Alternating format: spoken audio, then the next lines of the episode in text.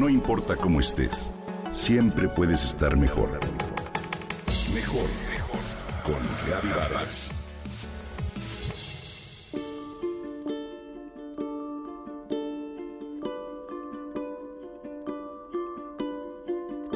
¿Cómo encontrar el gozo de cara al inevitable sufrimiento en la vida?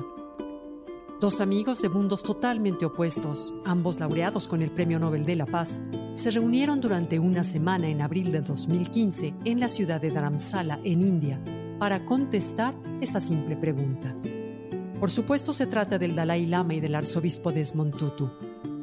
El pretexto de la reunión fue celebrar el cumpleaños 80 del primero y compartirnos la manera en que han encontrado la paz, el valor, el gozo durante sus largas vidas de exilio, opresión y violencia. La pregunta les obligó a ambos a revisar su historia. El resultado de la plática, debate y exploración fue captado por Douglas Abrams. Entre los tres nos regalan un libro que es un tesoro llamado The Book of Joy. En él muestran cómo transformar el gozo en un rasgo perdurable y no pasajero. En la cotidianidad, ¿Acaso es posible el gozo a pesar del temor al contagio del virus que nos ha cambiado la vida? A pesar del miedo de no poder proveer a nuestra familia con lo necesario? ¿O no obstante el enojo debido a quienes nos han hecho mal? ¿O sin embargo la pérdida de un ser querido? ¿Cómo abrazar la realidad de nuestra vida y aceptarla en su totalidad? Si nuestras vidas están en equilibrio, ¿cómo vivir en el gozo cuando tanta gente sufre a causa de la pandemia, la pobreza o el desempleo?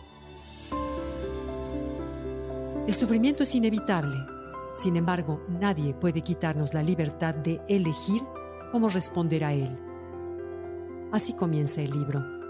Con esta premisa nos hacen saber desde la primera página que sin importar lo que ellos digan u opinen, la decisión de la actitud que tomar está en cada quien. Las reflexiones de ambos me hacen subrayar gran parte del libro. Comparto contigo, querido Radio Escucha, algunas de las ponderaciones que me parecen importantes. El arzobispo y pacifista africano tiene un pasado de lucha contra el apartheid y enfrenta en el presente el cáncer de próstata.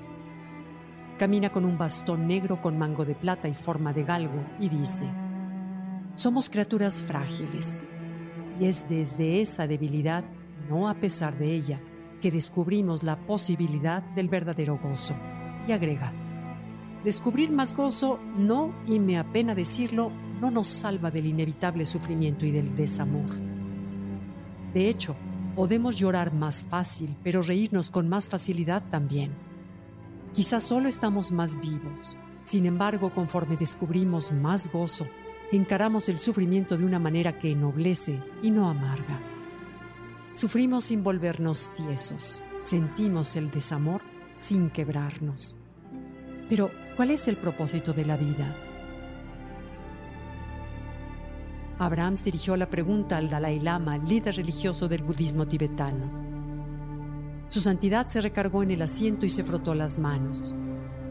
El propósito de nuestra vida es encontrar la felicidad. La fuente última de la felicidad está dentro de nosotros. No es el dinero, no es el poder ni el estatus. Algunos de mis amigos son billonarios pero es gente descontenta. El poder y el dinero fallan al proporcionar paz interior. Los logros externos no brindan el verdadero gozo. Tenemos que ver adentro y advierte. El verdadero problema está aquí arriba, mientras apunta hacia la cabeza.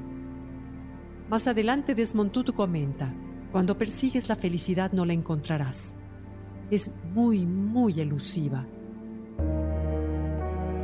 no la encuentras al decir me voy a olvidar de todo y solo perseguiré la felicidad. Es maravilloso descubrir que lo que en realidad buscamos no es la felicidad. Yo hablaría de gozo. El gozo absorbe a la felicidad. El gozo es la mejor cosa. En la vida habrá frustraciones. La pregunta no es cómo escapo de ellas, es cómo encaro esto en forma positiva. Mañana continuamos.